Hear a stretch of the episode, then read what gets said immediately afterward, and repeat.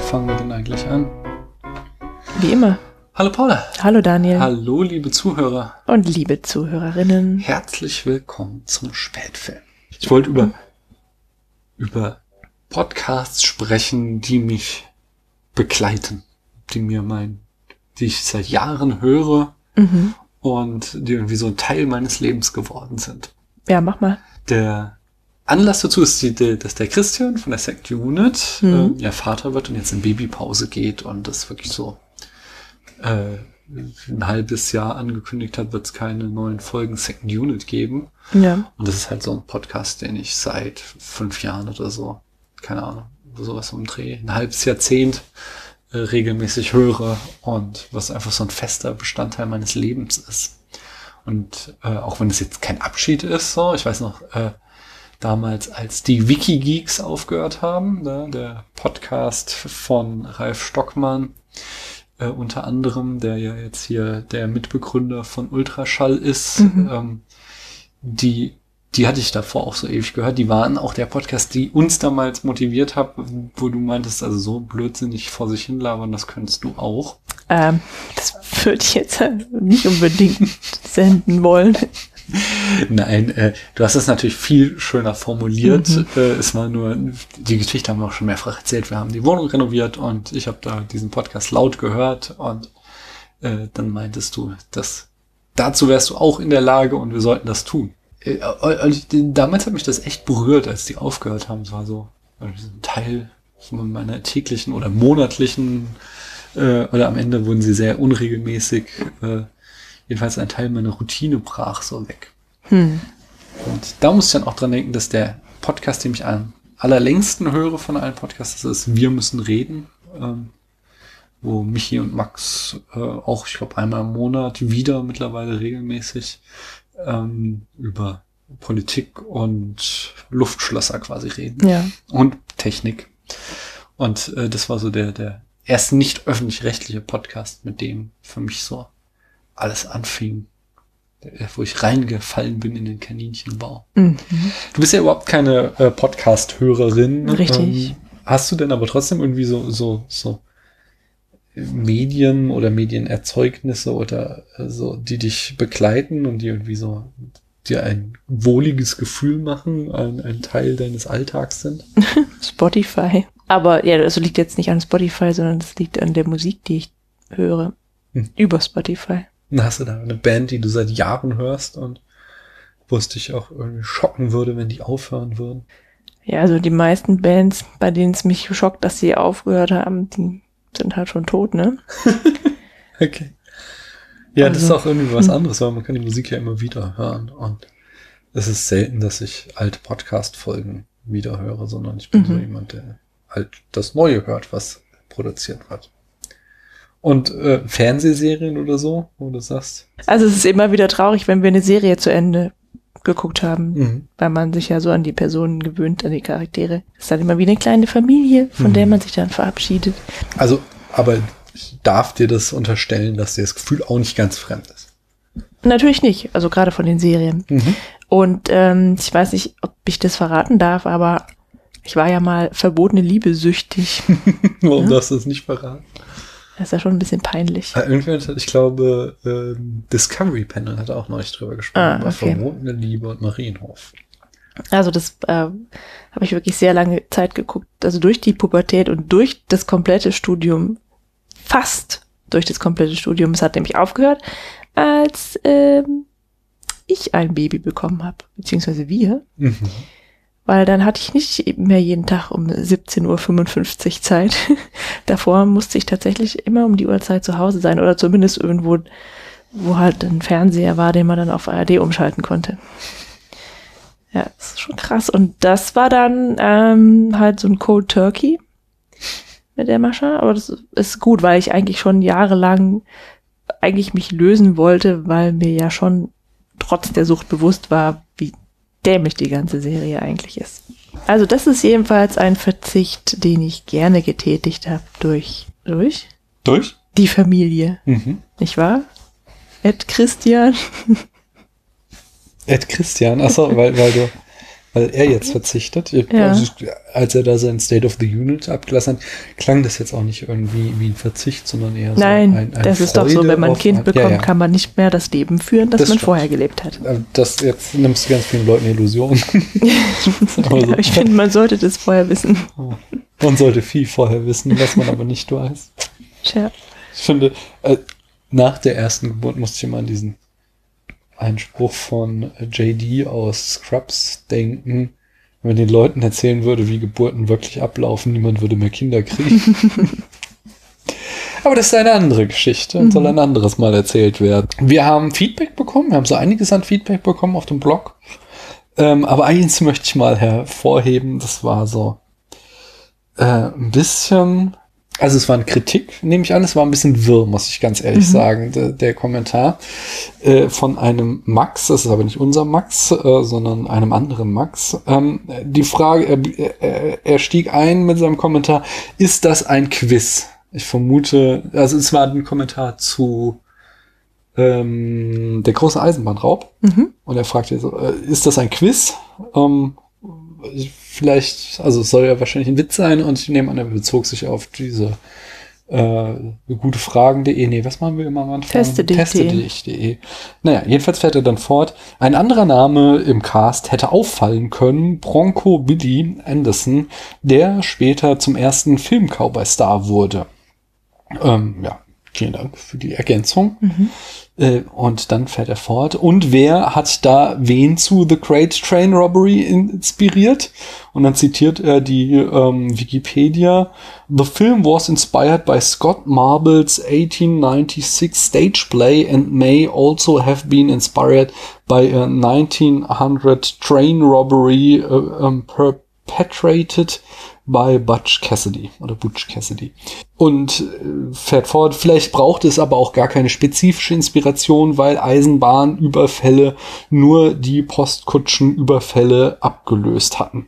Ich meine, wir hätten auch mhm. dieses Theaterstück erwähnt, ähm, dass es eine der Inspirationsvorlagen waren im Podcast. Keinem weiß ich nicht mehr. Mhm, jedenfalls. Ähm, die fährt er weiter fort. Die Analyse ist nicht wirklich Erklärung. Sie sehen den frühen Stummfilm aus heutiger Sicht und haben ihn in seiner Zeit wohl nicht verstanden, technologisch und sozialgeschichtlich. Mhm. Ähm, ja, da möchte ich meine persönliche Gast bei, Gastfolge bei E und U Gespräch, beim E und U Gespräch, äh, dem Max und allen ans Herz legen, wo wir nämlich über Der Tod des Autors von Roland Barthes sprechen können ähm, wollen, denn nein, wo ich darüber spreche und gesprochen habe, gesprochen habe mit den netten Herren vom E&U-Gespräch, bin gerade ein bisschen verwirrt, egal. Mhm. Ähm, nämlich die, die Sichtweise, die Max hier meint, man muss das hier aus der Zeit heraus interpretieren, äh, ist, kann man so sehen, ist legitim, ähm, aber ist halt dann so eine filmgeschichtliche ähm, Interpretation und äh, wenn man das so immer macht, dann muss man sich natürlich auch die Frage stellen, warum soll ich mir den Film heute noch angucken, wenn ich äh, also er, er wirft hm. uns ja vor, dass wir da. Ja, ich äh, weiß nicht, ob das ein Vorwurf ist, es ist vielleicht eine Feststellung, dass man das nicht richtig, den Film nicht richtig erklären kann, wenn man ihn nicht mit den Augen des damaligen Publikums gesehen hat. Ja, aber was ich einfach sagen wollte, man kann halt auch einfach sagen, was gibt denn der Film mir heute? So. Und das ist ja eine, ähm, auch eine legitime Sichtweise, die äh, halt nicht irgendwie vollkommen absurd ist, sondern halt, wenn ich einen Film nur verstehen kann, wenn ich quasi mich in das Mindset des der jeweiligen Zeit rein äh, versetze, dann hat er eben nicht dieses äh, Kriterium der Zeitlosigkeit, das wir immer auch anlegen und sagen, das macht einen guten Film aus, mhm. dass ich ähm, ihn interpretieren kann. Ein Beispiel ist halt, wenn ich Shakespeare lese, habe ich natürlich ein ganz anderes Verständnis von Liebe, als Shakespeare es hatte in seinem 17. Jahrhundert oder 16. sogar. Ich glaube 16. eher. Ähm, und warum soll ich jetzt sagen, was so wie der Liebe verstanden hat, das muss ich mir erstmal anlesen und muss dann seine Bücher aufgrund dieser Basis interpretieren, äh, sonst kann ich ihn gar nicht verstehen. Wa warum sollte ich als äh, Leser äh, oder Leserin dann überhaupt heute noch Interesse für ihn aufbringen? Es ist nicht gerade, dass wir da ein zeitloses Konzept von Liebe reinlegen können und dadurch Romeo und Julia heute eben komplett neu interpretieren und äh, mit unseren eigenen Maßstäben anlegen. So, hm. das, da wollte ich nur sagen, das ist jetzt kein das ist jetzt kein defizitärer Ansatz, sondern das kann man halt durchaus so machen. Das ist eine andere Art der Interpretation. Es bleibt einem ja nichts anderes übrig. Na, klar, du könntest aber natürlich bei jeder Form von Interpretation dir immer möglichst viel Wissen anlesen, was wir ja, beziehungsweise zumindest ich auch tu in der Vorbereitung, nämlich da kommen wir dann zum nächsten Teil seines Kommentars. Ich hoffe, Sie geben regelmäßig der Wikipedia, äh, Also jetzt, Dass sie- du liest es sehr wertend vor. ich hoffe, dass Sie regelmäßig Wikipedia mit einem finanziellen Beitrag fördern. Was? Äh, daraus lese ich den Vorwurf, dass, den wir auch schon mal bekommen haben, äh, dass wir quasi nur die Wikipedia vortragen würden äh, in diesen Produktionsfakten. Ach, tust du das? Ähm, nein. also äh, ja, ich lese zu jedem Film, den wir hier besprechen, auch den Wikipedia ähm, äh, aber ich muss auch den Max enttäuschen. Die Wikipedia ist nicht unbedingt immer die beste Quelle, denn ich lese so 30 bis 40 Texte pro Spätfilm, den wir besprechen. Und es gibt Quellen, die ich jetzt im Laufe der Jahre als wesentlich zuverlässiger habe gelernt einzuschätzen. Das ist so Sachen wie Criterion, wie Turner Classic Movies, wie American Film Institute, äh, AMC, äh, Museum of Modern Art. Da findet man ziemlich gute Hintergrundinformationen. Und die Wikipedia ist oft sehr, sehr oberflächlich, weswegen auch dieser Kommentar mit dem Theaterstück und äh, dass das da auch irgendwie eine Inspiration ist, das wür- würde ich jetzt erstmal auch vorsichtig genießen, auch wenn Mhm. wir es gesagt haben. Ich versuche halt immer möglichst mehr als eine Quelle zu finden, um so ein Fun Fact mit reinzunehmen. Ähm, anstatt jetzt irgendwie noch schlimmer einfach nur äh, unkritisch abzuschreiben, was äh, in, in, in in der IMDB steht, da an den äh, Fun Facts, wo nicht mal mehr Quellenbelege drin dabei sind.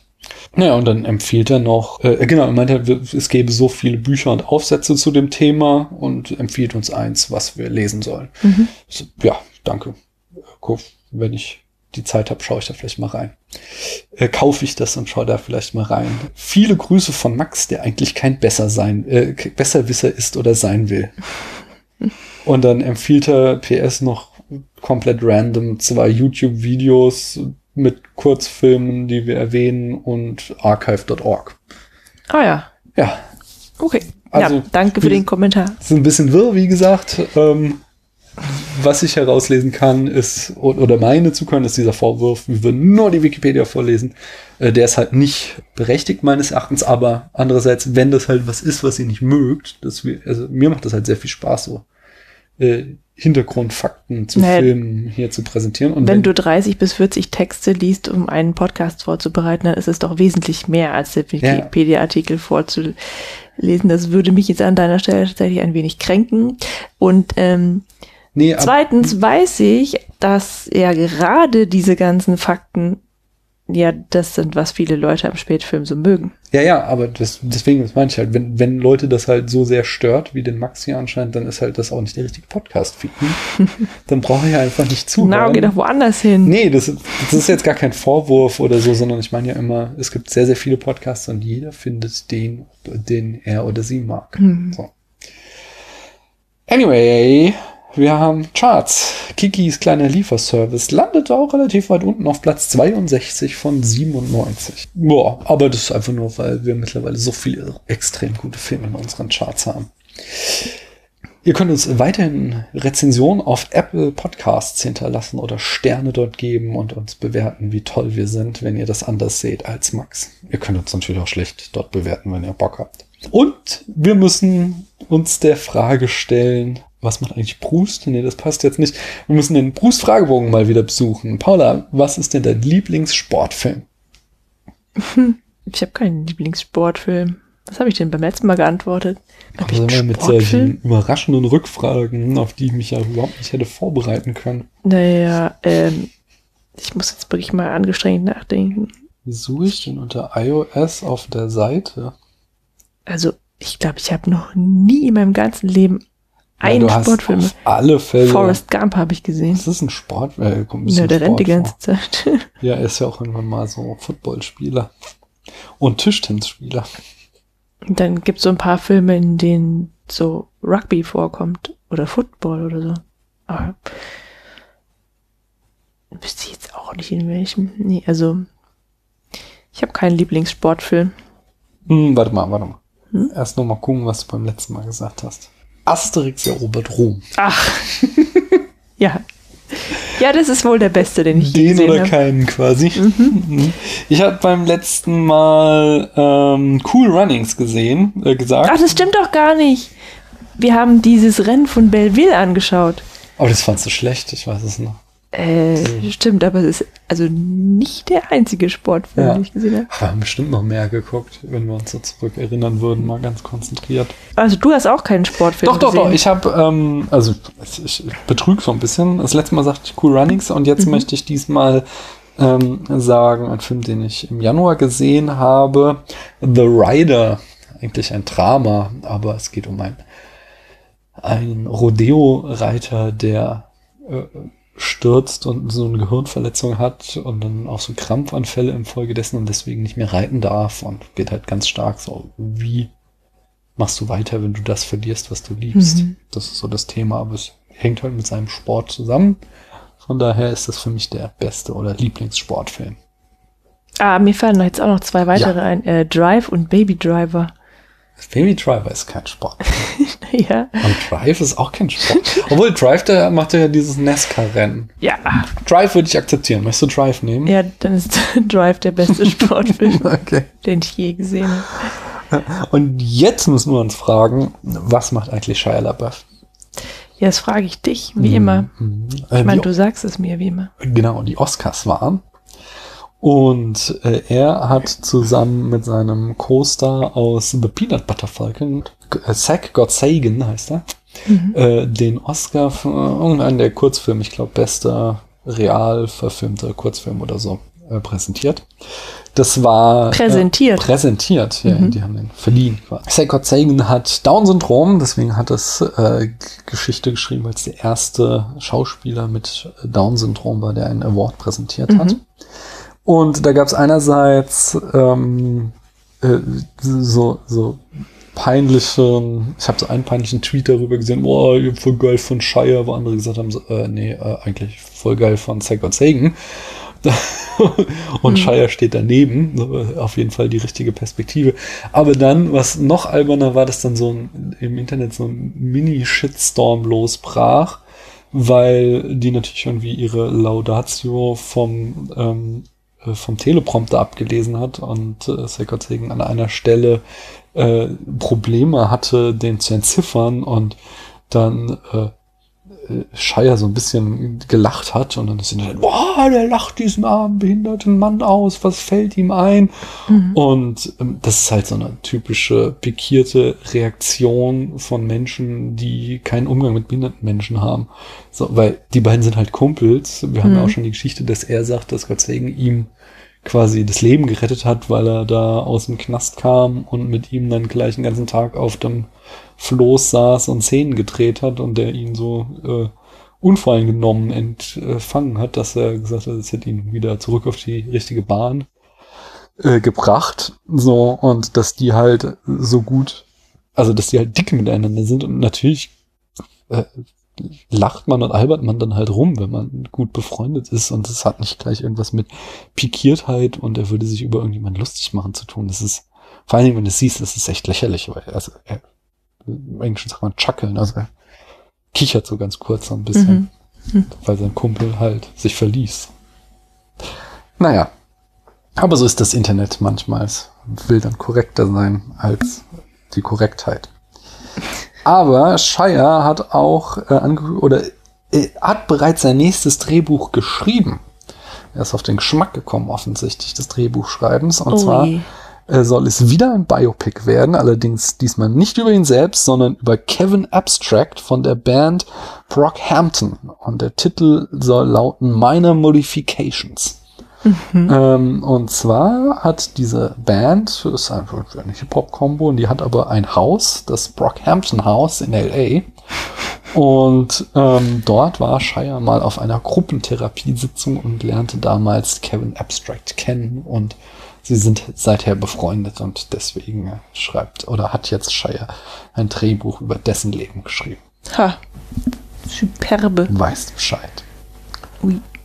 Dann fangen wir mal an mit der Besprechung des Films, oder? Ja. Welchen Film haben wir denn geguckt und möchten wir jetzt besprechen, Paula? Wir haben uns Marokko angeschaut. Und wie kamen wir dazu? Den, ich meine, Leute, die die Folge runtergeladen haben, die wissen es schon, aus welcher Reihe dieser Film ist. Aber so, wie stimmt, kamen ja. wir trotzdem äh, dazu, diesen Film uns auszusuchen? Ähm, ja, es ist ein Film aus der Reihe pa äh, Filme aus Paulas Kindheit. Ja.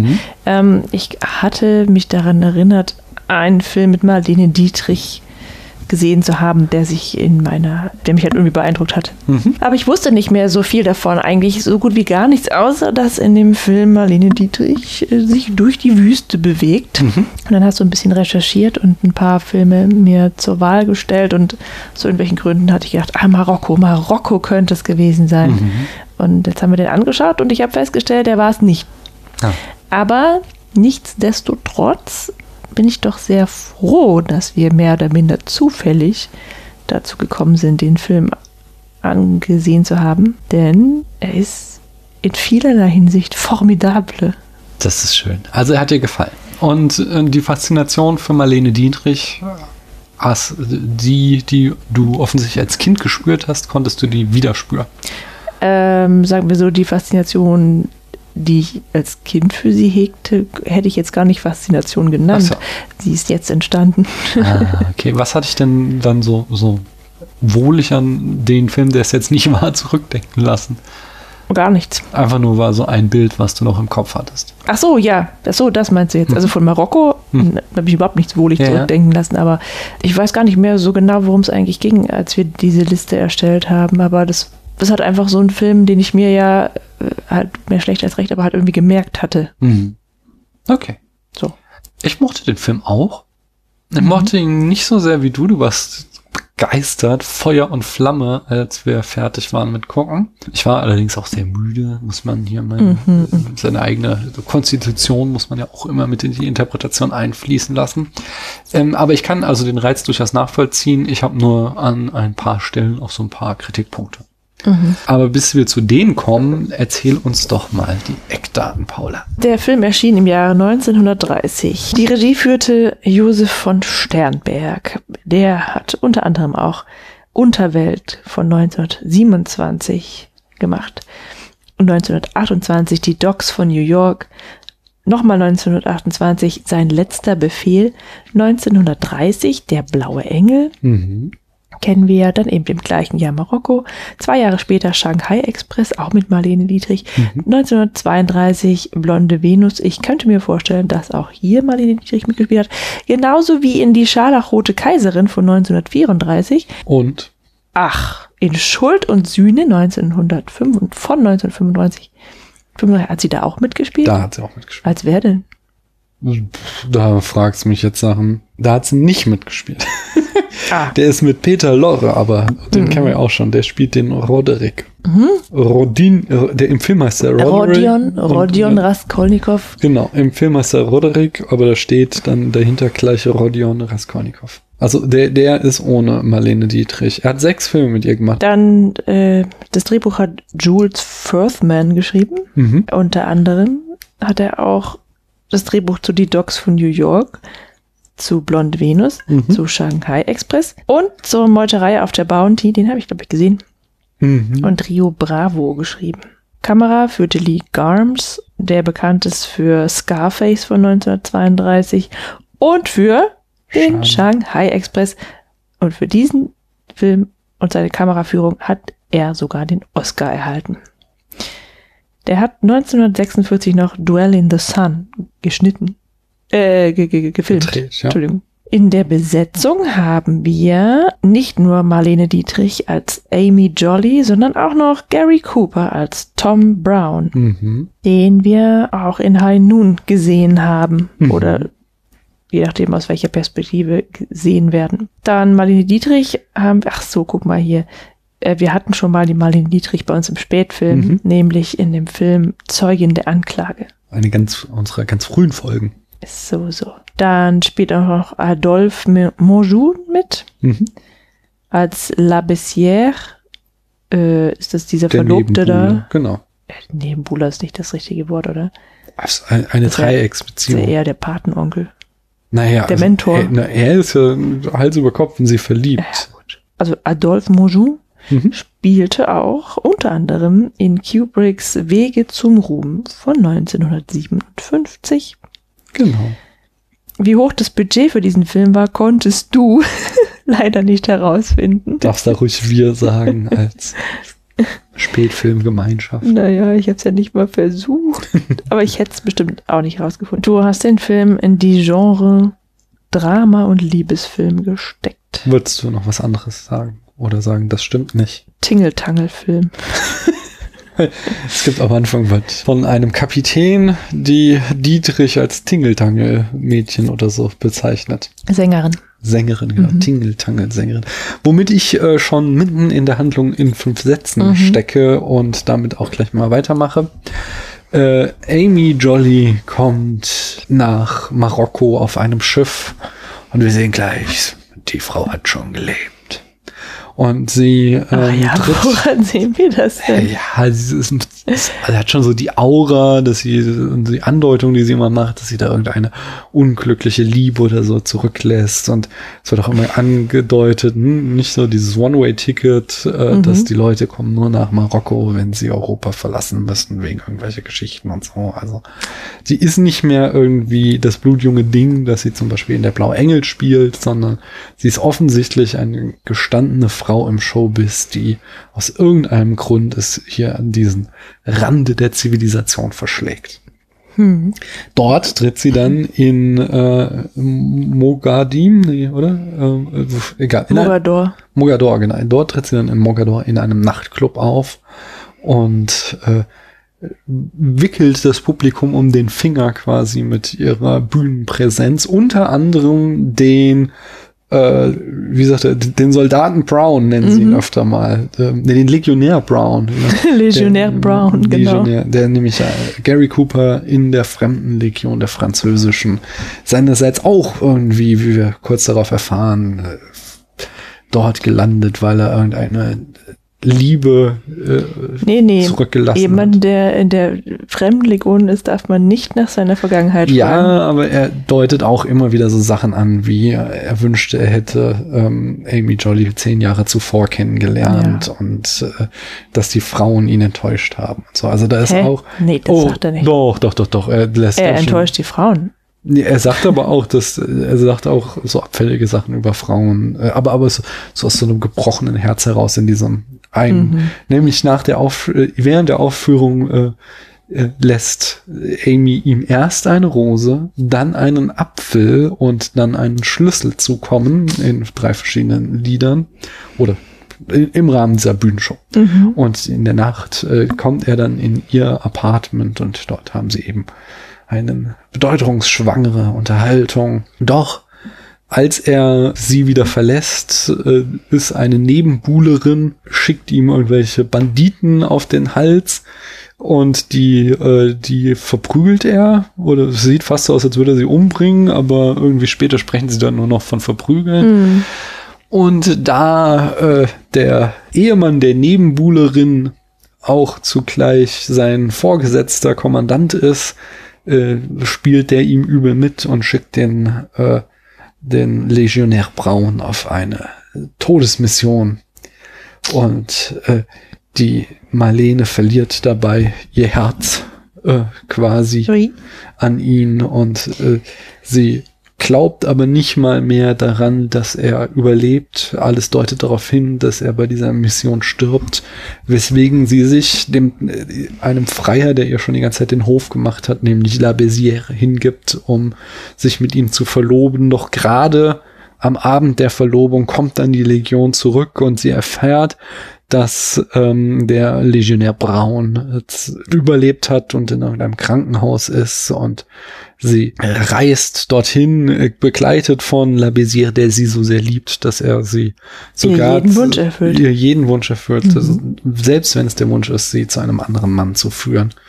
Und äh, dort stellt sie dann fest, dass äh, der Legionär Braun die Verletzung nur vorgetäuscht hat, um aus dem Dienst entlassen zu werden, aber der Plan ist nicht aufgegangen, so dass er schon wieder zum nächsten Einsatz als Strafe rausgeschickt wird.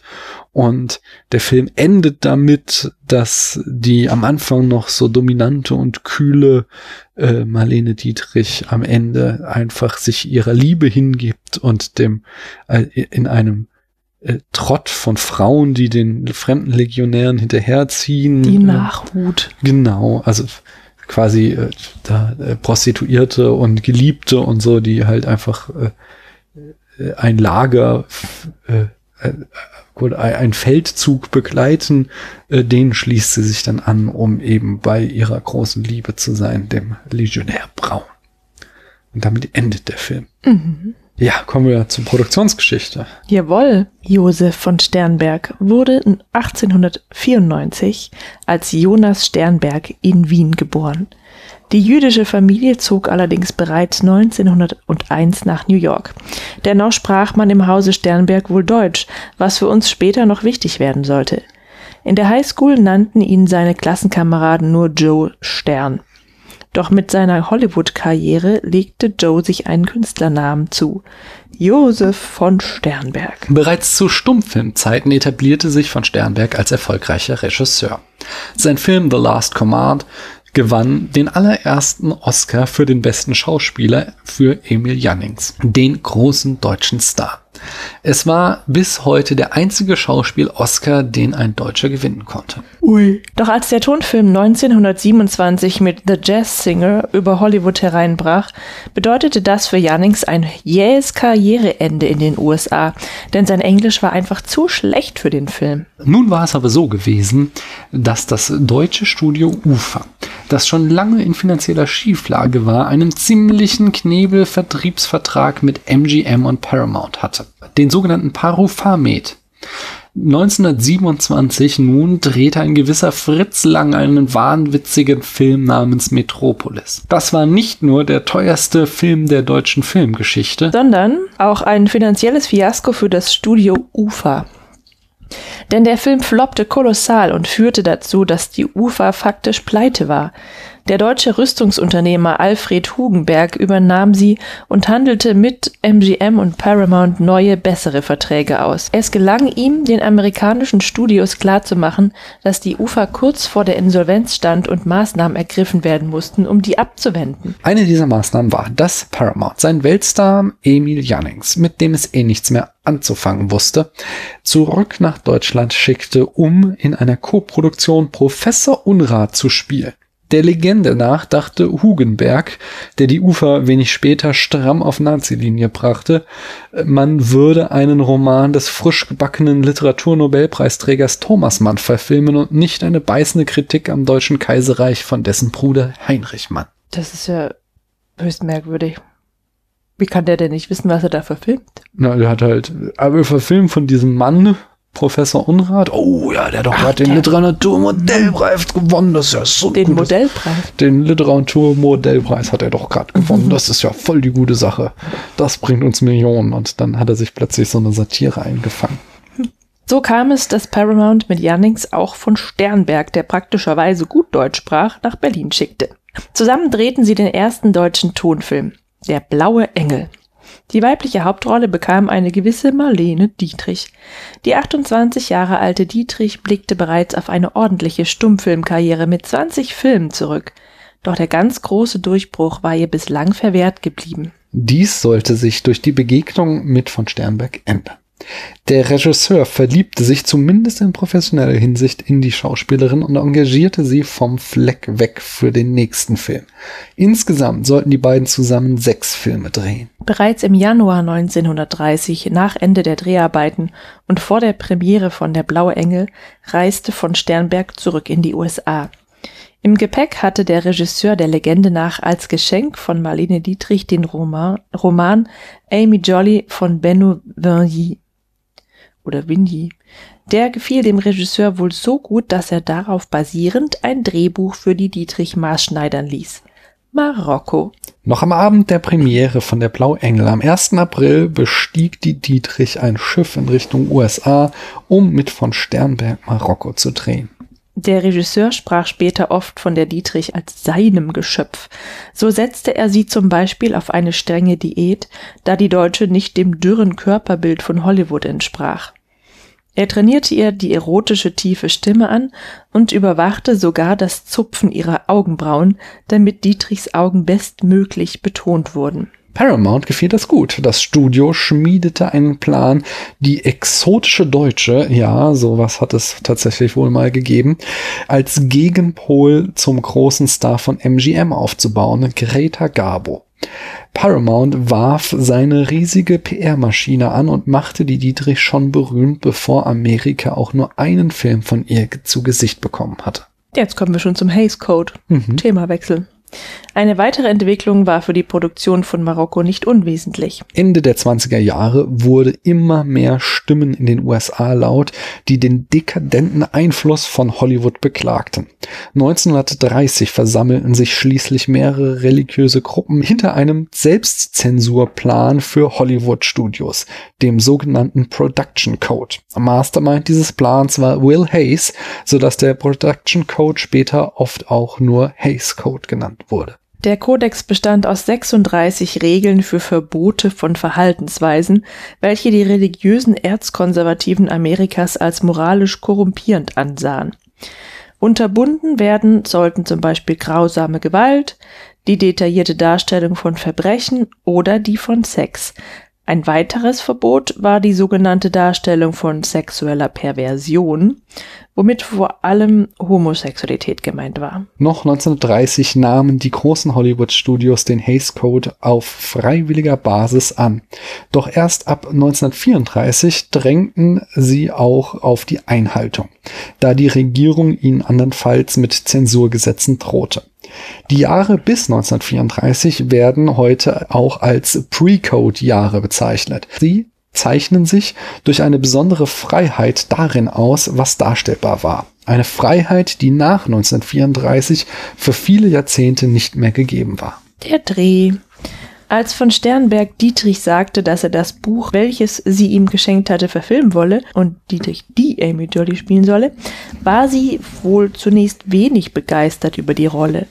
Dennoch ließ sie sich die Chance auf eine Hollywood-Karriere nicht entgehen. Der Film wurde komplett in Südkalifornien gedreht. Sein Arbeitstitel lautete Amy Jolly, The Woman of Marrakesh. Kameramann Lee Garms oder Jarms und von Sternberg entwickelten ein spezielles Beleuchtungsset für Marlene Dietrich. Auch dies geschah nach Vorbild von Greta Garbo. Von Sternberg wollte zunächst die berühmte Garbo-Ausleuchtung übernehmen, aber Garms wies ihn darauf hin, dass dies Dietrichs große Nase zu stark betonen würde. Stattdessen kaschierte das finale Scheinwerferlicht Dietrichs Nase und hob stattdessen ihre Wangenknochen hervor. Genial. von Sternberg war ebenso berühmt dafür, dass er Dietrichs stark akzentuiertes Englisch immer wieder korrigierte. Einmal wurde Dietrich während der Inszenierung durch die starke Hitze ohnmächtig und musste vom Set getragen werden. Auf einer Trage liegend fragte die arbeitssüchtige Schauspielerin von Sternberg, ob er noch ein Close-up, Close-up oder Close-up, ich weiß nicht, wie sie es betont hat, Close-up. Noch ein Close-up äh, bräuchte. Er ignorierte ihre Erschöpfung und korrigierte sofort ihre Aussprache. Zwei Accessoires im Film stammten übrigens aus Dietrichs Privatbesitz. Zum einen der Anzug, denn in Berlin der 20er Jahre war Crossdressing nichts allzu Ungewöhnliches. Zum anderen die beiden übelst rassistischen Puppen. Sie waren Dietrichs Glücksbringer, die sie aus Deutschland mitgebracht hatte und die sie während ihrer Karriere immer dabei hatte. Cooper beschwerte sich beim Studio über die schlechte Behandlung durch von Sternberg. Beispielsweise arrangierte der Regisseur das Blocking immer so, dass der 1,90 große Cooper zur 1,68 großen Hauptdarstellerin aufschauen musste.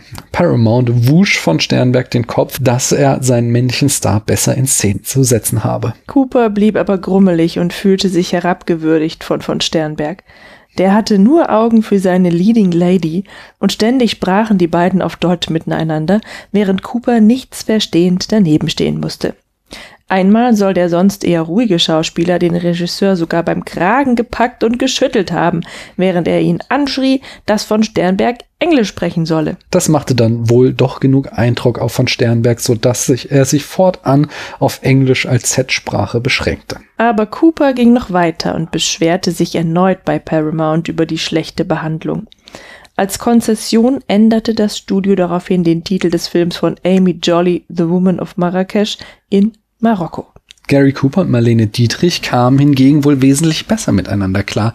So gibt es Gerüchte, dass sie während des Drehs eine Affäre hatten. Ach, immer diese Gerüchte.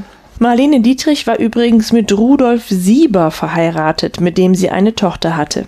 Mitte der 30er trennten die beiden sich einvernehmlich, blieben aber bis Sieberts Tod verheiratet. Da es für diesen Film und Dietrichs Image nicht ganz unwichtig ist, Sie war wohl bisexuell. Bereits in Berlin hatte sie mehrere Affären mit Frauen, die sie offiziell in ihrem Nähzirkel traf. Und während des Drehs, lach nicht über Nähzirkel. ich finde find ja? das ein schönes äh, Camouflage für so. äh, homosexuelle Liebesaffären. Mein Nähzirkel. Ja, bei den Frauen schon. Ne? Ja. Und während des Drehs ihres nächsten Films mit von Sternberg hatte sie gerüchteweise eine Affäre mit Anna May Wong. Ihr Tätertät hinderte Dietrich allerdings nicht daran, in späteren Jahren über Gary Cooper zu lästern. die wo, womöglich stattgefunden haben, das Täter. Ja. Cooper was neither intelligent nor cultured. Just like the other actors, he was chosen for his physique, which, after all, was more important than an active brain. Ah, sie ist schon krass.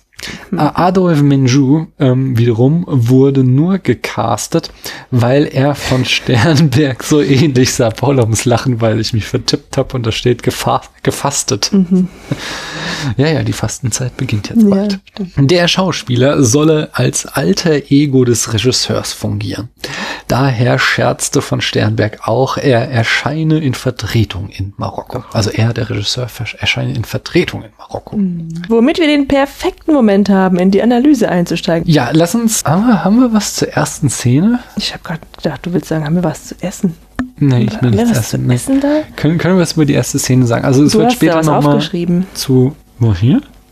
Als wir die erste Szene gesehen haben, Ja. hast du dein Büchlein gezückt. Weil ich, ähm, also das wollte ich gerade sagen, das wird später auf jeden Fall nochmal wichtig bei Zitate und Referenzen. Das habe ich nur in mein Büchlein notiert, dass das tatsächlich der Fall ist, weil ich das ganz gerne ähm, auch mal abgleiche, sowas, wenn ich ne, lese, es gibt dieses Zitat, dann möchte ich auch wissen, ob das tatsächlich in dem Film vorkommt. Nicht, dass das eine falsche Information ist.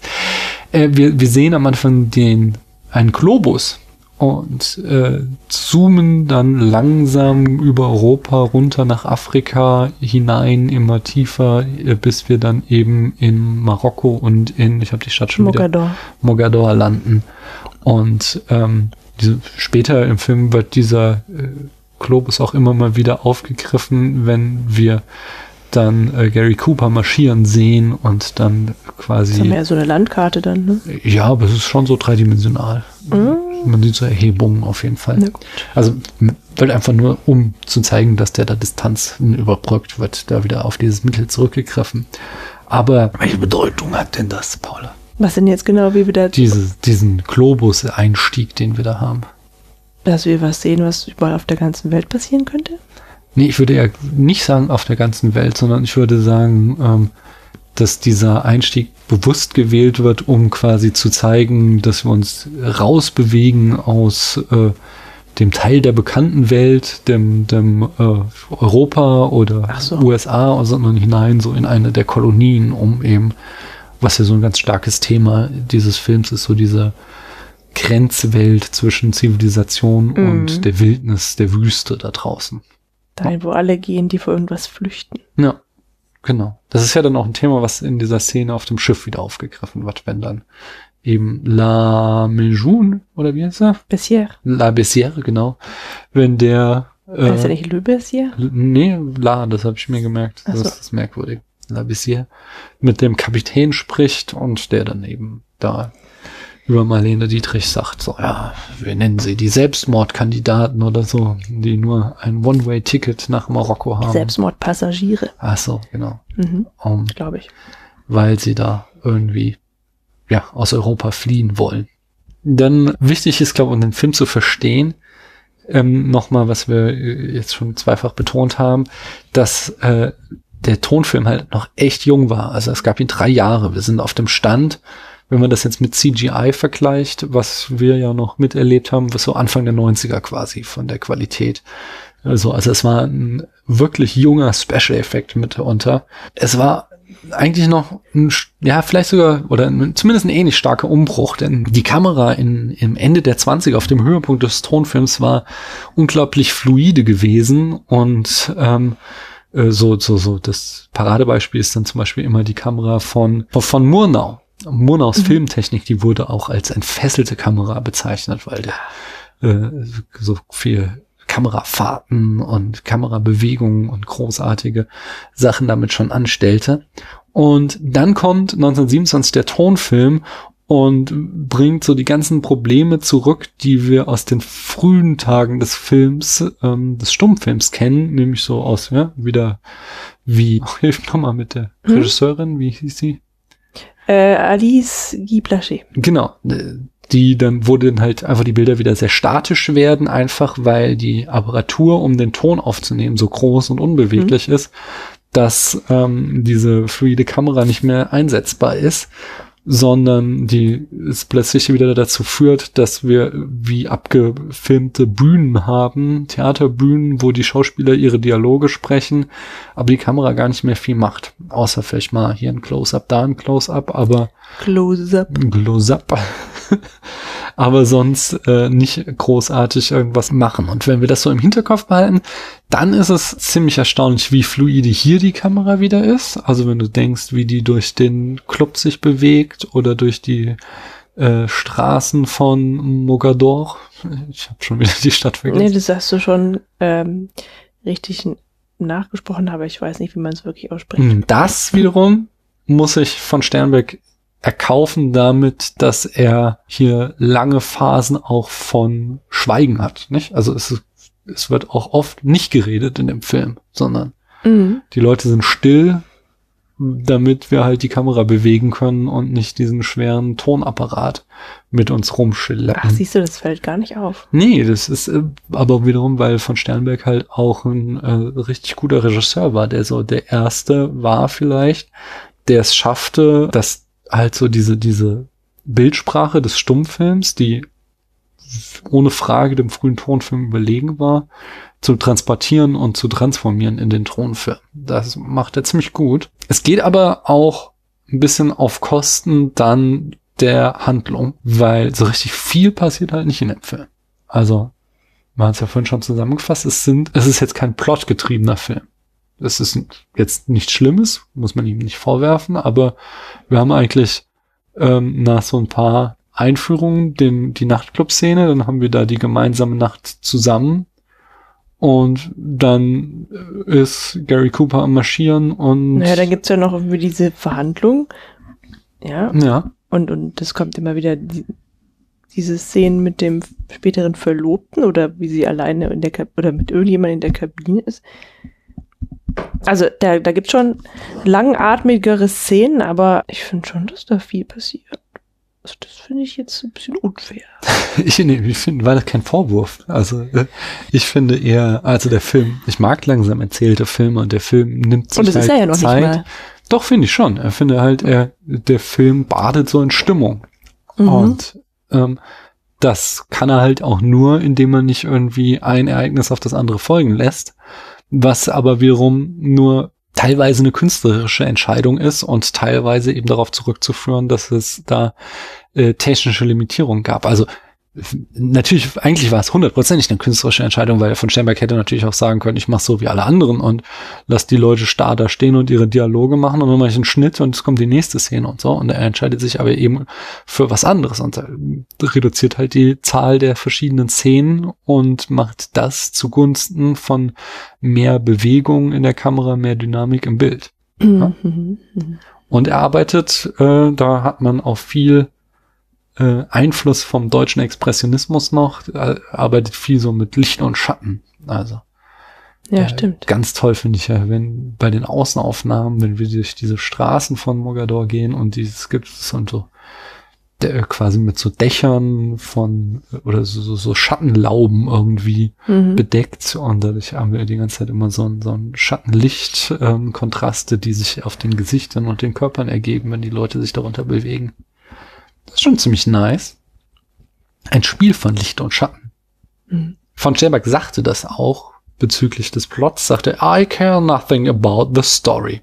Only how it is photographed and presented. Shadow is mystery and light is clarity. Shadow conceals, light reveals. To know what to reveal and what to conceal and in what degrees to do this is all there is to art. Mhm. Das war das, worauf es ihn ankam. Na gut, okay. Mhm. Wie setzte denn die Dietrich in Szene? So, dass ihre Wangenknochen betont werden. Mhm. Sein ganz großes Ziel ist ja, aus ihr einen neuen Superstar zu machen. Und wie inszeniert er denn das? Das wurde eigentlich genau da gemacht. Ja, Also geh mal ins Detail. nachgebildet. Naja, dass sie ja, also sie hat ihren ersten Auftritt in dieser, ähm, in diesem Nachtclub da Mhm. Und wird erstmal ausgebuht, weil sie das äh, üblich ist bei diesem Publikum, Mhm. dass sie neue, äh, neue Schauspielerin oder Sängerin erstmal so runter machen, ja. Aber noch während sie singt, ändert sich die Stimmung, weil sie einfach nicht widerstehen kann. Also das Publikum kann ihr nicht widerstehen. Mhm. Hm. Ja, weil sie den, den Raum voll einnimmt, Ja. wenn sie mal anfängt zu singen und Ja, auch vor, also ich finde, die muss nicht mal singen. Ich finde es einfach schon so cool, wie sie in ihrem Anzug und dem Zylinder da reingeht und sich da hinsetzt und nichts sagt und raucht. Das ist doch, ja, vor allem Ich halt noch mit so einem, so einem überlegenen Lächeln auf Ja. den Lippen. So, die weiß die ganze, die weiß genau, dass sie den, diesen Club gleich kontrollieren ja, wird. oder es ist ihr halt einfach egal, was sie, was Ja. sie da machen. Das ist schon echt ziemlich Oh. cool. Ich finde, also ich fand auch schon, der Film ist ja sehr alt und wenn man das mal sich im Hinterkopf behält, ähm, finde ich sehr bemerkenswert, wie stark sie ist und wie cool. Also als sie doch auf dieses Sti Schiff, äh, ich weiß gar nicht, da ist sie schon auf dem Schiff, oder? Ähm, in, der, in der ersten Szene mit Dialog Mhm. kommt der spätere Verlobte ja direkt auf sie zu und gibt Ja. ihr seine Karte, falls sie mal seine Hilfe benötigt. Und sie antwortet ohnehin die ganze Zeit nur sehr einsilbig. Und das Erste, was sie mit dieser Karte macht, ist, sie zu zerreißen und die Schnipsel in den Wind zu schnippen. Ja, und Mhm. halt auch wieder auf so eine unglaublich lästige Art, ähm, weil sie halt einfach überhaupt keine Hilfe benötigt. Ja, Mhm. und sie macht halt, sie macht die ganze Zeit nur das, was sie möchte. Das ist eine sehr starke Frau. Da schließt sich die Frage an, ob du, das habe ich sehr, sehr oft gelesen, ähm, dass Amy Jolie eine ähm, femme fatale wäre. Mhm. Äh, Ich, ich sag mal kurz die Definition der femme fatale aus der Wikipedia Hatten wir übrigens. das nicht schon? Das hatten wir auch schon mal. Ja, Ja, ne. Nochmal. Mhm. Die femme fatale ist eine besonders attraktiv verführerische rische und mit magisch-dämonischen Zügen ausgestattete Frau. Sie bindet Männer erotisch an sich, manipuliert sie, untergräbt die Moral der Männer, stürzt sie auf fatale Weise ins Unglück. Gleichzeitig bedeutet sie ein höchstes Maß an Liebeserfüllung. Sie ist ein ambivalenter Charakter. Mhm. Würdest du sagen, das trifft auf äh, sie zu? Ähm, das würde ich sagen, wenn sie, wenn sie das beabsichtigen würde, dass sie Männer, also jetzt gerade die beiden hier so zu Füßen liegen. Ja, das stimmt eigentlich auch nicht. Das ist, aber ähm, nein, nein. Ich verstehe schon, woher das kommt. Ja, da könnte man drauf kommen, aber das ist sie, glaube ich, nicht. Mhm. weil da eben kein Plan dahinter steckt. Sie will ja da, ähm, sie reist ja nach Marokko, um eben ein neues Leben anzufangen. Sie rechnet ja nicht damit, dass sie jemanden kennenlernt, in den sie sich verliebt. Das möchte sie ja auch gar Mhm. nicht. Ich glaube auch, dass da ähm, Sie nutzt ja wirklich niemanden aus, außer vielleicht La Bessière so ein bisschen. Ja, aber nicht mal be gewollt, oder? Sie denkt ja einfach, dass der Legionär Braun tot ist und dann. Ja, sie müsste aber auch, sie müsste sich müsste jetzt auch nicht Labessia heiraten, deswegen. Ja, stimmt, aber das ist ja so, dass ihr äh, Clubchef ähm, Ach, stimmt, ihr das ja. quasi geraten hat, so Mädchen, Hm. sieh zu, dass du dir einen reichen Mann schnappst. Äh, das ist der einzige Weg, um hier rauszukommen. Nee, quasi. sie hat keinen Erfolg mehr, weil sie so fertig ist, Hm. weil ähm, Legionär Tom äh, Brown sie verlassen hat. Mhm. Säuft nur noch und singt nicht mehr Ah, gut. stimmt, das, das erfahren wir Mhm. auch. Aber also ich glaube, dass dieses, dieses Bild von der Marlene Dietrich als femme fatale halt von späteren Filmen rückprojiziert wurde auf diesen Film. Weil hier, hier ist sie nämlich im Gegensatz zu vielen anderen Filmen, hat sie nicht ihre Ko Gefühle unter Kontrolle. Und je weiter Mhm. der Film voranschreitet, desto mehr gibt sie sich ja hin dieser Liebe. Es ist ja ein, äh, ihre Charakterentwicklung geht ja davon, dass sie ein total kontrollierter Typ ist, Mhm. die die komplette Situation unter Kontrolle hat und äh, mit den Männern spielt und die Männer liegen Nicht zu nur mit den Füßen, Männern, nicht nur mit, mit den dem Männern, Publikum. mit dem Publikum, auch den Frauen. Wir kommen da gleich zu. Ähm, aber äh, das so endet ja nicht ihr Charakter, sondern am Ende hat sie sich halt komplett der Liebe hingegeben und äh, folgt willenlos dem Mann, den sie geliebt hat, obwohl sie anfangs noch ähm, über diese Frauen, die das machen, auch noch gelästert hat, so als sie Sie hat gesagt, die Frauen müssen verrückt sein. ja. Und am Ende ist sie selbst halt einfach, liebt sie so bedingungslos, Mhm. dass sie das selbst mitmacht. Das ist ja ihr so ihr Charakter-Arc. Und das ist ja jetzt gerade kein Mittel einer femme fatale oder keine Darstellung einer femme fatale, sondern die femme fatale Mhm. würde ja am Ende, wie es ganz klassisch beim Film Noir ist, dafür sorgen, dass hier irgendwie der Legionär Braun stirbt oder so, Ja. dass sie ihn ins Unglück stürzt. Aber das ist ja nicht der Fall. Mm, In, eben in der Produktionsgeschichte hatten wir vorgelesen, dass Cooper so oft zu Marlene Dietrich aufschauen musste. Mhm. Ist dir das aufgefallen? Nein, also nicht, ich, jetzt kann ich das im Nachhinein, kann ich das reproduzieren, dass, dass äh, er halt oft sitzt, wenn sie auftaucht. Mhm. Aber Oder dass sie halt auf der Bühne steht Mhm. und äh, ja, da sitzt er ja auch. Ja. ich finde, man merkt vor allem daraus, dass es nicht sehr offensichtlich ist, dass er halt 30 Zentimeter größer ist als sie. ja, obwohl er ständig den Kopf einziehen muss. Ja, genau, er, er kommt nicht durch die Türen, aber wenn die sich unterhalten, dann sind sie meistens so arrangiert äh, in der Mise en scène, dass, dass dieser Größenunterschied nicht auffällt. Und Mhm. dann ist tatsächlich oft so, dass äh, die Dietrich steht, um halt wieder ne, den Raum zu dominieren, während er dann irgendwo auf einem Stuhl sitzt, auch gerne so rumlümmelt, Mhm. aber dann trotzdem zu ihr aufschaut und sie ja dann doch irgendwie anschmachtet. Ja, gab es Szenen, die dir besonders in Erinnerung geblieben sind? Ja, also ähm, die Szene bei ihr zu Hause in der ersten Nacht, Mhm.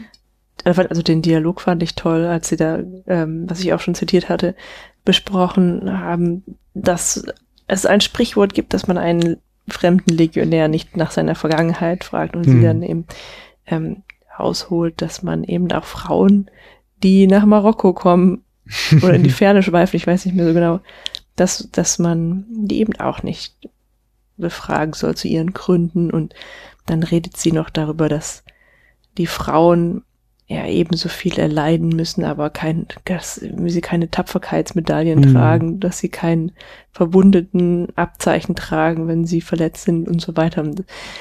Also all diese, diese äh, kleinen äh, Metaphern oder Aphorismen, die sind halt, die sind halt, die sitzen halt richtig gut, finde ich. Ja, also es ist tatsächlich eine, eine der stärksten Szenen. Ja. Ja. Das Ende finde ich noch. Also Wie sie dann da mitläuft, ja. Und ihre Stöckelschuhe zurücklässt. Mhm. Das ist ja. Aber ich mag viele Szenen, also gerade ihr, ihr erster Auftritt, der hat mich echt auch umgeworfen. mm, Ja. Und ja, wie es so, wie so langsam bröckelt, ne, wie sie einerseits dann auch auf die Straße rennt, als die Le Legionäre ausschwärmen oder, Mhm.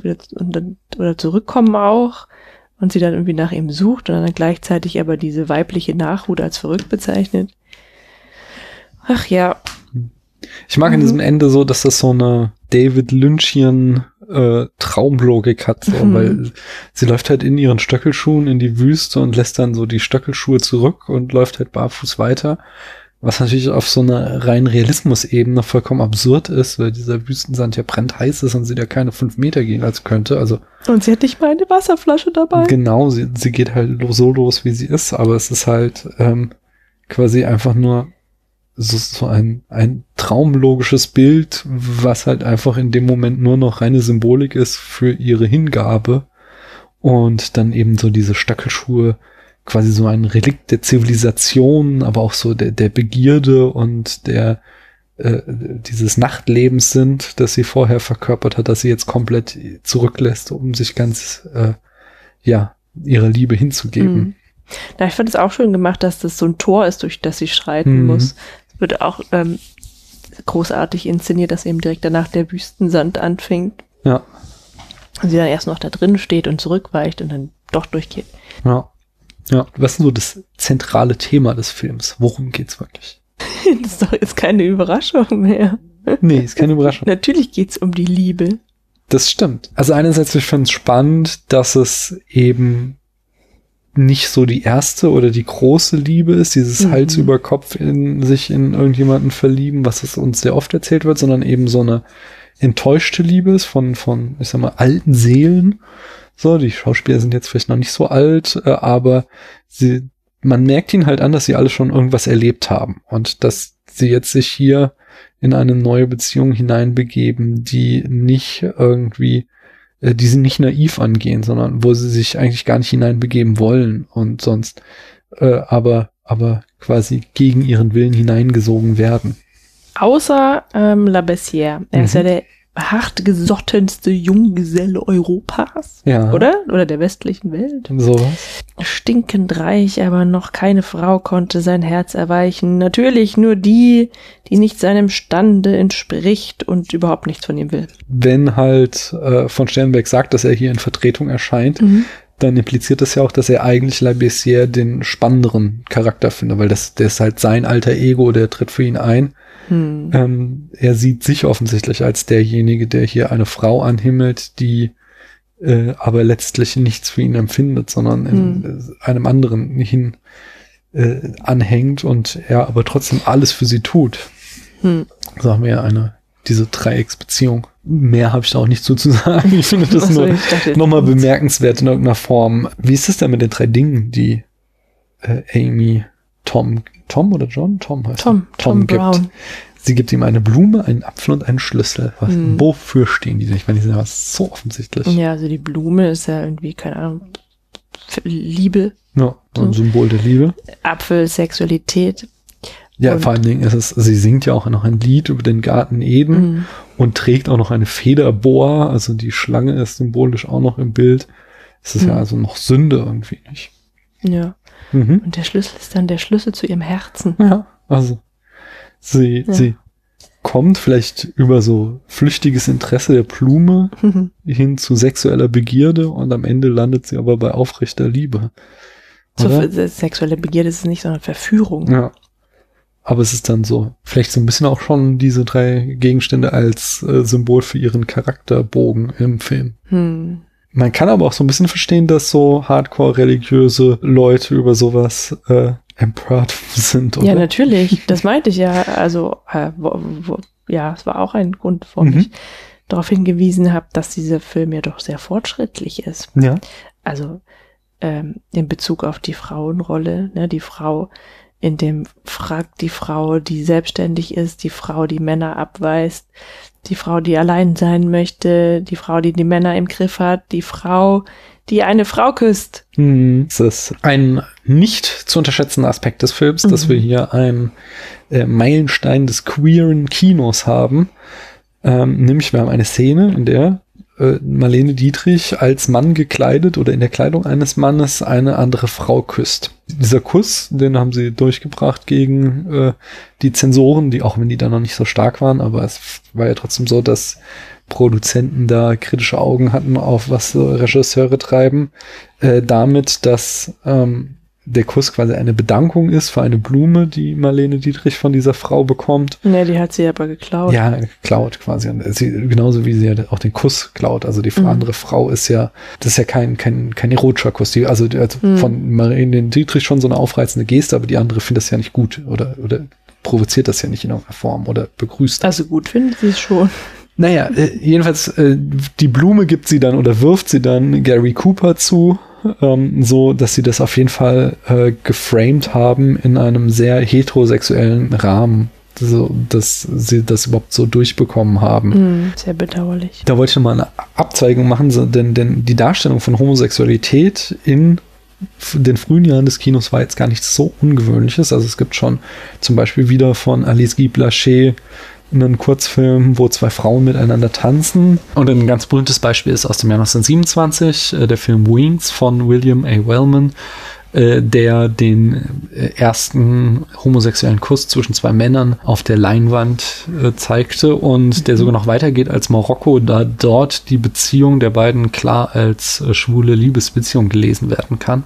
Wow. Während ähm, bei Marokko eben das, wie gesagt, in eine eindeutig heterosexuelle Figur äh, gezeichnet wird von dem Film äh, Marlene Dietrich, die da nur was mit Männern hat, aber in einer Szene eben eine andere Frau küsst.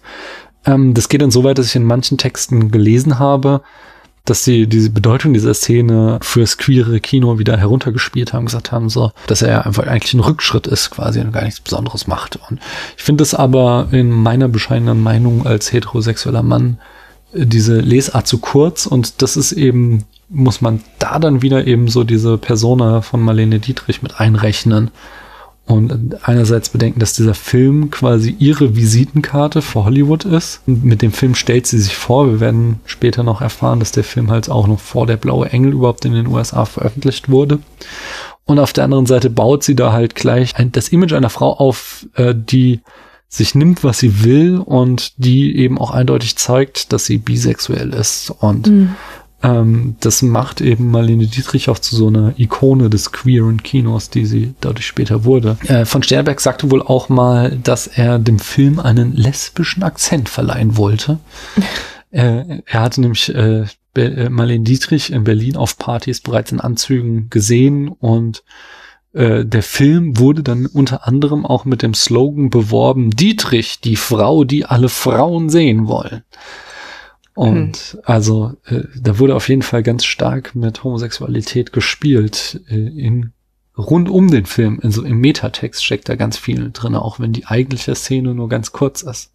Hm. Wobei es natürlich auch wieder albern ist, dass sie jetzt sich äh, wie ein Mann kleiden muss, um eine Frau zu küssen. Ne? Aber also ich glaube nicht, dass sie es muss. Ich glaube, das ist eher ein Zeichen dafür, dass die Geschlechtergrenzen verwischen. Genau und und eher noch was Unerhörtes. Also wir haben vorhin schon gehört, dass es zwar in Berlin nicht so unerhört war, dem, mhm. dem diesem wilden Berlin der 20er Jahre, aber ich glaube gerade im konservativen USA war das etwas, was was ganz ganz merkwürdig war, was halt ganz weit draußen war. Und sowas zu zeigen war dann eher noch was was krasseres, als wenn da eine Frau in einem Kleid eine andere Frau geküsst hm. hätte. Das hätte man dann schon wieder mehr weginterpretieren können, als äh, ja, so sind Frauen halt, wenn sie herzlich miteinander sind oder so. Ja? Hm.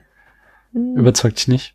Hm, ja. Ich würde eher sagen, dass es halt das eine äh, bemerkenswert war und das andere auch noch. Also, dass sie halt überhaupt mit dem Anzug auf die Bühne kommt mhm. und dass sie eine Frau küsst. Ja. Was halt noch besonders ist, ist dann eben der Status dieses Films, dass es eben so in den Pre-Code-Jahren war und kurz darauf wurde der äh, Hays Code so stark äh, forciert, was dazu führte, dass halt Homosexualität über viele Jahrzehnte komplett aus äh, Mainstream-Filmen verbannt wurde. Homosexuelle waren allenfalls irgendwie Opfer oder Comic Reliefs, ähm, aber das auch erst irgendwie eher ab 60er, 70er Jahren. Okay, du hast noch so Sachen wie äh, manche mögen es heiß, wo so irgendwie Crossdressing drin vorkommt, aber das dann wieder als Comic Relief und ähm, es, es, es wurde massiv zurückgedrängt und eigentlich ja erst so in den 90er und Nuller Jahren drang es wieder mehr und mehr in den Vordergrund in, in Mainstream-Filmen, dass es eben auch homosexuelle Menschen gibt. Mhm. Aber da sind wir auch keine Experten.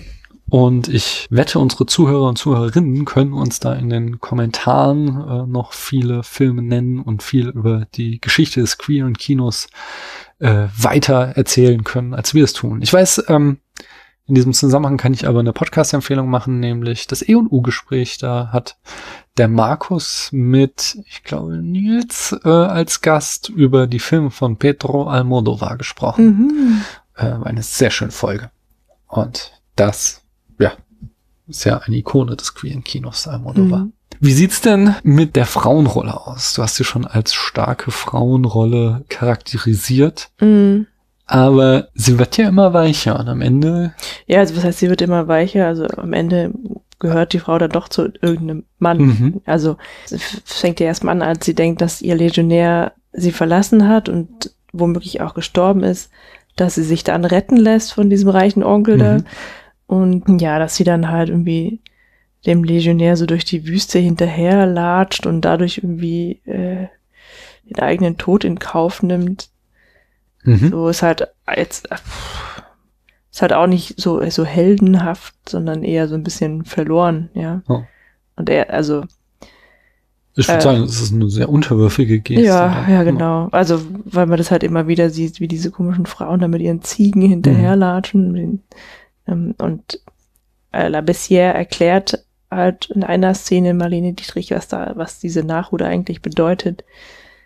Und sagt dann, dass irgendwie die Frauen ja noch viel weniger Chancen haben, da irgendwie Leben zurückzukommen oder dass sie irgendwie auch gar nicht mithalten können mit diesen starken Männern und trotzdem hinterhergehen und Mhm. ja.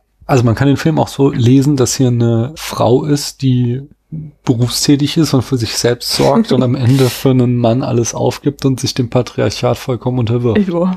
Also bei dem, ne, zu, ne, sie unterwirft sie, ja, zuerst, als sie mit, äh, mit diesem reichen Kerl Mhm. da sich verlobt, auf jeden Fall. Mhm.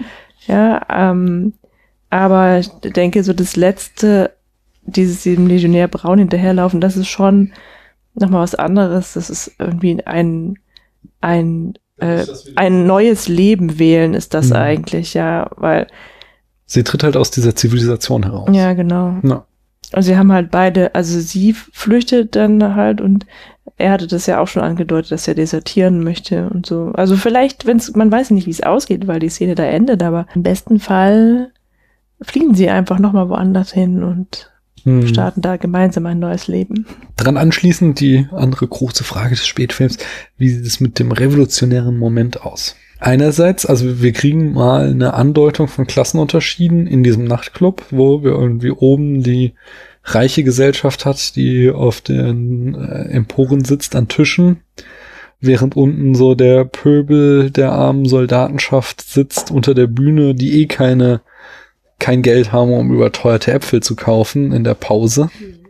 Das ist nämlich die ganz merkwürdige Attraktion des Clubs, dass in der Pause der Clubbesitzer und Marlene Dietrich mit Körben, mit Äpfeln rumlaufen und die äh, dem Publikum für 22, nee, 25 Francs das Stück verkaufen. Ganz schön teuer ist für so ein Apfel, sagt der, der Gary Cooper auch noch. 20 Euro wollte sie, also nicht Euro. Francs, ich glaube, dachte 25, egal. Aber das, vielleicht, vielleicht waren Äpfel da halt was Besonderes auch. Ah, vielleicht, vielleicht, vielleicht. Andererseits, also da haben, wird mal irgendwie kurz thematisiert, dass es Klassenunterschiede gibt, aber andererseits der ganze Film auch ganz schön durchtränkt mit dem Gestank des Kolonialismus. Mhm. Also wir haben da irgendwie, es wird halt in keinster Weise mal problematisiert, dass da die französische Fremdenlegion Krieg in Marokko führt und die Marokkaner selbst treten eigentlich nie in Erscheinung. Allenfalls sehen wir mal Frauen, die sich Gary Cooper an den Hals werfen. Aber das sind irgendwie Italienerinnen oder Spanierinnen. ja, weil sie es halt in, in äh, Kalifornien gedreht haben und deswegen keine Marokkanerinnen hatten. Ja, die Sprache, die sie gesprochen haben. Ja, ja, ich weiß, aber ne, sie hatten halt keine Marokkanerinnen am Dreh, deswegen haben sie halt irgendwelche Frauen, diese, die exotisch aussehen, äh, genommen für den Dreh. Ich, ich weiß schon, was du meinst, dass in der filmischen Erzählung auch dann Italienisch irgendwie Mhm. gesprochen wird, so, aber Sonst wüsste ich es ja nicht. ja, ja, aber es ist, ich glaube, es ist halt auch aus diesen Produktionsbedingungen wieder entstanden. Aber da habe ich mich drüber gewundert, warum sollten denn Italienerinnen und Spanierinnen nach Marokko auswandern? Aber das ist, sind dann die Selbstmordpassagiere, dachte ich. Vielleicht, also ich glaube, der Film, ich glaube, ich habe es mir eher so erklärt, dass quasi das ignorante Publikum in den USA da eh keinen Unterschied merkt und deswegen haben sie halt irgendwelche Leute genommen, die andere Sprachen sprechen. Die Frage ist, wie, wie stellt er denn Marokko dar? Ist das eine respektvolle Darstellung oder eine eher, äh, ja, abwertende Darstellung?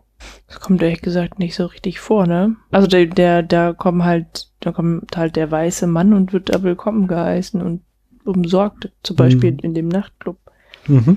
Ja, ansonsten sieht man nur Wüste und Palmen, ne? ist ein Marokko, was äh, auffallend leer von Marokkanern ist. Also man sieht sie auch mal ja, beten. So. Ja, genau. Sie sind, sie sind halt Dekor. Von Sternberg war halt irgendwie kein Regisseur, der irgendwie besonders sozialkritisch war, aber selbst dadurch wird es halt wieder politisch, dass er halt irgendwie die Weißen da Rollen spielen lässt, Sprechrollen haben lässt, während halt die ähm, Einheimischen nur äh, als Hintergrunddeko quasi auftreten.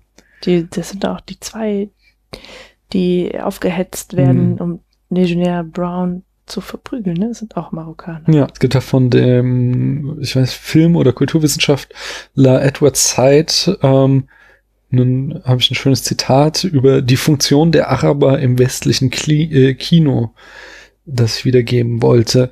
In Filmen und im Fernsehen wird der Araber entweder mit Lüsternheit oder Blutdurst in unehrlicher Weise in Verbindung gebracht. Er erscheint als ein übersexueller Degenerierter, der zur raffinierten Intrige fähig ist, aber im Wesentlichen sadistisch verrückt und niederträchtig. Sklavenhändler, Kameltreiber, Geldwechsler, farbenfroher Schurke, das sind einige traditionelle arabische Rollen im Kino. In seinem Buch Orientalismus schreibt er das. Hm.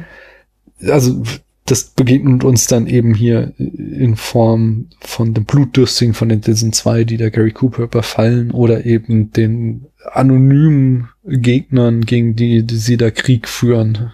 Hm. Es wird halt immer so als, als Backdrop für diesen, diesen Rande der Zivilisation genommen, für irgendwie das andere, das und was ich halt auch oft in ganz vielen Texten auch total unkritisch gelesen habe, war, dass es ein exotisches Setting sein soll. Und Mhm. äh, das finde ich halt vollkommen merkwürdig, wie man diesen, diesen Begriff auch noch so im 21. Jahrhundert so unkritisch verwenden kann. Exotisch. Mhm. Weil, äh, also da wieder äh, besagten Edward Said zu zitieren, ist Exotismus, nämlich der da durchdringt, nach Edward Said die spezifische Ästhetisierung oder oder Ästhetik des Imperialismus, die Projektion westlicher Wunschfantasien, die ästhetische Ausbeutung des Fremden im Imperium der westlichen Kulturproduktion. Und also das ist halt so, dass hier einfach nur dieses andersartige, fremde Setting genutzt wird, um einen äh, für uns ansprechenden, äh, ja eben exotischen Hintergrund zu schaffen, äh, der aber in keinster Weise irgendwie in die Narration einzahlt. So, also ob das jetzt Marokko ist oder irgendwas anderes, das ist ähm, im Grunde ja total egal. Es geht ja da irgendwie äh, wirklich, das ist ja wirklich, wirklich nur Dekor und das finde ich schon sehr kritisierenswert. Auch wenn gut der Film ist. 80 Jahre alt oder 90, 90 Jahre ist er jetzt genau alt, äh, aber, aber ist halt trotzdem was, was da halt ja auch ganz stark die Zeit war. Ja, es waren halt die 30er Jahre, der, der Kolonialismus war auf dem Höhepunkt und sollte kurz darauf in den Faschismus münden. Und das finde ich halt sowas, was man halt durchaus kritisieren kann an diesem Film auch. Also es ist natürlich schade, äh, dass der Film Marokko heißt und wir von Marokko quasi nichts mitbekommen.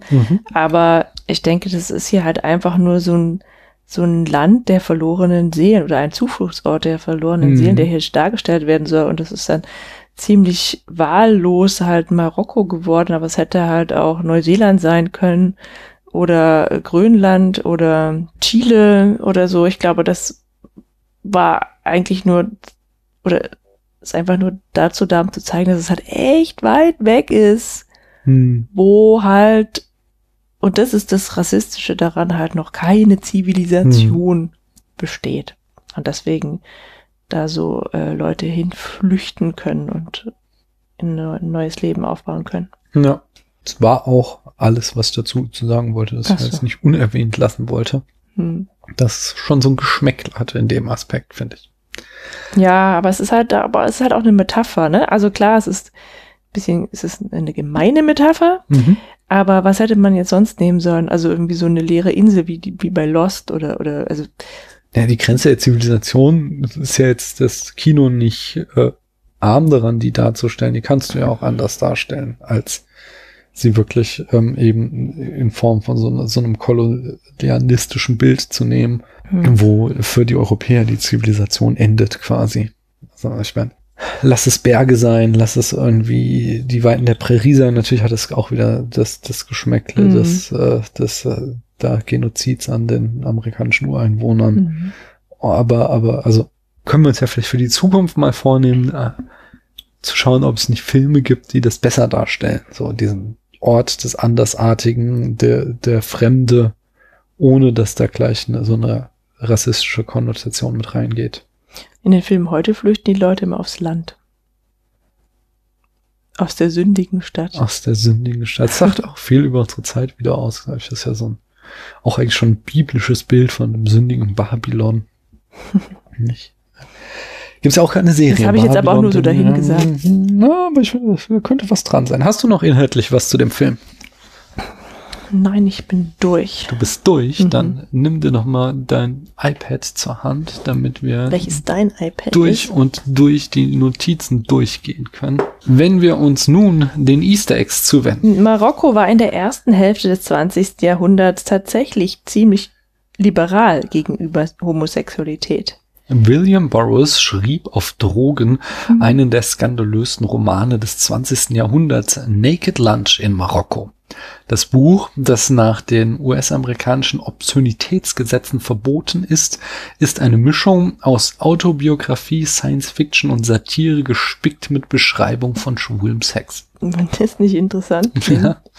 Gibt es, ich glaube, von Cronenberg dabei. eine Verfilmung Naked Lunch. Queere Autoren wie Jean Genet André Gide, Tennessee Williams, Truman Capote, Gore Weidel und Joe Orton bereisten Marokko ebenfalls.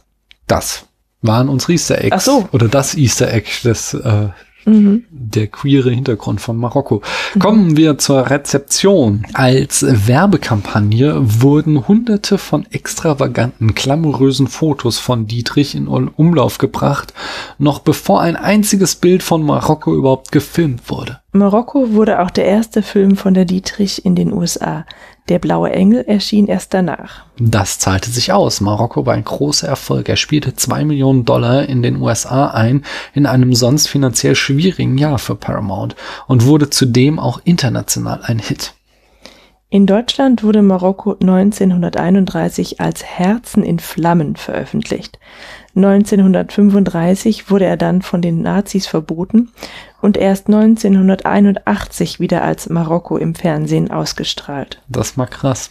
Wie mhm. spät erst. Charlie Chaplin und Sergei Eisenstein waren beide große Bewunderer des Films. Zimmer. Obwohl der Film in Kalifornien gedreht worden war, nutzte ihn das marokkanische Fremdenverkehrsamt für eine Werbekampagne und schaltete zum Beispiel in der New York Times eine Anzeige mit dem Slogan Touristen sollen sich wie Gary Cooper von Marokko verführen lassen. Von Sternberg machte Marlene Dietrich den Rolls-Royce, der im Film vorkommt, zum Geschenk. Wie nett. Ja. Preise und Bestenlisten. 1992 wurde der Film ins National Film Registry der Library of Congress aufgenommen. Und der Film hält die seltenen 100% auf Rotten Tomatoes. Dort sind keine schlechten Rezensionen über ihn vorhanden. And now to the Zitate and Referenzen. So sieht's aus. Casablanca aus dem Jahre 1942 ist stark inspiriert durch Marokko. Eine Dreiecksbeziehung von Menschen, die ihre besten Tage hinter sich haben, in eben jenem nordafrikanischen Land. Das kommt dann auch durch ein direktes Zitat zum Ausdruck. Beide Filme beginnen gleich. Die Weltkugel ist zu sehen und die Kamera zoomt auf Marokko. Am einflussreichsten war die Gesangsnummer von Marlene Dietrich im Anzug. Weil ich den Song gar nicht kannte, ne? Hm. Eine hauchzarte Variation sieht man schon in Manche mögen's heiß 1959, wenn Marilyn Monroe in einem Club I Wanna Be Loved by You singt, während hinter ihr in der Band Tony Curtis und Jack Lemmon im Crossdress stehen. Hm. Offensichtlicher ist dann schon äh, die Anspielung in Cabaret von 1972, in dem Liza Minnelli das teilweise deutsche Lied Mein Herr singt und dabei eine sexy Version von Dietrichs Frack trägt. In der Folge Herzbells von Buffy 2002 sagt Willow, shouldn't I be all Marlene Dietrichi in a dashing tuxedo number? Mhm. Und äh, das vielleicht berühmteste Zitat ist, bei den MTV Music Awards im Jahr 2003 trat Madonna mit Zylinder und Frack auf und küsste am Ende der Nummer Britney Spears. So, das war alles, was wir über den Film zu sagen haben, außer der Frage auf einer Skala von 1 bis 100 Punkte, wie viele Punkte bekommt der Paul? Voll viele. Von mir bekommt Mhm. er 95 Punkte. Oh, wow. Mhm. Ich gebe ihm 79. Oh, das ist ja doch, also ist ja auch nicht schlecht, aber wesentlich schlechter als meine Ja, ja Bewertung. also ich äh, mochte den Film. Ich sehe die ganzen Vorzüge. Ich habe ein Problem mit diesen rassistischen Konnotationen, die er hat. Ich habe ein Problem mit diesem St Charakterbogen von Marlene Dietrich, dass sie sich da am Ende dann doch dem Mann ganz hingeht. Also ich mag diesen Gedanken dieser bedingungslosen Liebe. Hm, Ich so sehe ich das eher. Ja, aber ich mag trotzdem nicht diesen, dass sie halt, also es, es hat halt für mich aus dem 21. Jahrhundert trotzdem ein ziemlich unterwürfiges Bild, wenn sie dann am Mhm. Ende mit der Ziege an der Hand dem Mann in der Uniform hinterherlatscht. das ist, das, von dem kann ich mich nicht ganz frei machen. Mhm. Und deswegen, aber trotzdem mochte ich den Film halt sehr in seiner Inszenierung, sehr in eben Marlene Dietrich ist wirklich, wirklich großartig. Also ich kann vollkommen verstehen, warum da Hollywood sich so in sie verliebt hat. Mhm. Ja, das war's von uns an dieser Stelle. Oder wolltest du deine Note noch begründen? Nein, Du hast habe ich schon, oder? ausgiebig geschwärmt Ja. den ganzen Abend, denke ich auch. Dann, äh, ihr wisst es, wenn ihr uns kommentieren wollt, kommentiert uns im Blog oder auf Twitter oder auf Facebook oder auf Letterboxd. Ihr könnt uns Rezensionen auf iTunes schreiben oder wo immer ihr wollt. Ihr könnt uns auf Spotify folgen, wobei ich nicht weiß, ob, also würde bei uns nicht ankommen, aber ihr könnt es trotzdem. Vielleicht habt ihr ja Spaß dran. Diese, was würde nicht ankommen? Ich würde nicht merken, ob uns irgendjemand auf Spotify folgt. Ach so. Ich das nicht. Guckst du dir manchmal an, wer dem Spätfilm auf Spotify folgt? Nicht mal ich folge dem Spätfilm auf Ja, Das Spotify. solltest du vielleicht ändern. ne? Aber ihr könnt es nämlich machen. Ähm, wie dem auch sei. Ihr könnt auch abonnieren in einer Podcast-App, falls ihr bisher immer über die Webseite hören solltet. Äh, Mhm. so oder so. Wir freuen uns immer, wenn ihr euch bei uns meldet und uns Feedback gebt zu unseren Folgen. Ganz genau. Und ansonsten, worüber sprechen wir denn als nächstes? Ähm, anscheinend über Tod in Venedig. Wieso anscheinend? Das habe ich so mitbekommen in den letzten paar Tagen. Ist das so? Mhm. Ist ja nicht so, als hättest du dir das gewünscht, weil du so ein großer Thomas Mann-Film Ja, ich weiß gar nicht mehr, wie wir darauf gekommen sind. Es ist eigentlich unsere Followbury-Folge, wobei ich nicht glaube, dass die noch im Februar erscheinen wird. ähm, das ist äh, irgendeiner meiner Follower auf Letterboxd ist ein Fan des Films. ah, Und im Followbury geht es ja darum, Filme zu sprechen von Leuten, äh, die andere Leute Lieblingsfilme Mhm. sind. Und ich habe dir halt so gesagt, guck mal, die, die, die steht zur Auswahl. Und du sagst, es ist Thomas Mann. dieser Mann, ne? Dieser Ah. eine Dieser, dieser, Dieser Thomas, ja genau. Der diesen, Möbelpreis. Genau, Literaturmodellpreis gewonnen Mhm. hat. Oder war das vielleicht der andere, der diese Satire über die Deutschen im Kaiserreich Der, schrieb? der wusste ja nicht, dass es zwei gibt. Achso, stimmt. Das ist all- all- alles der gleiche Mann. Richtig. Über den sprechen wir dann. Und ich glaube, da sind wir schon wieder im queeren Kino. Und wieder Thomas Mann. Also es ist ja alles, es hängt alles mit allem zusammen. Dann äh, macht's mal gut. Bis dahin. Tschüss. Tschö. Man hört sich.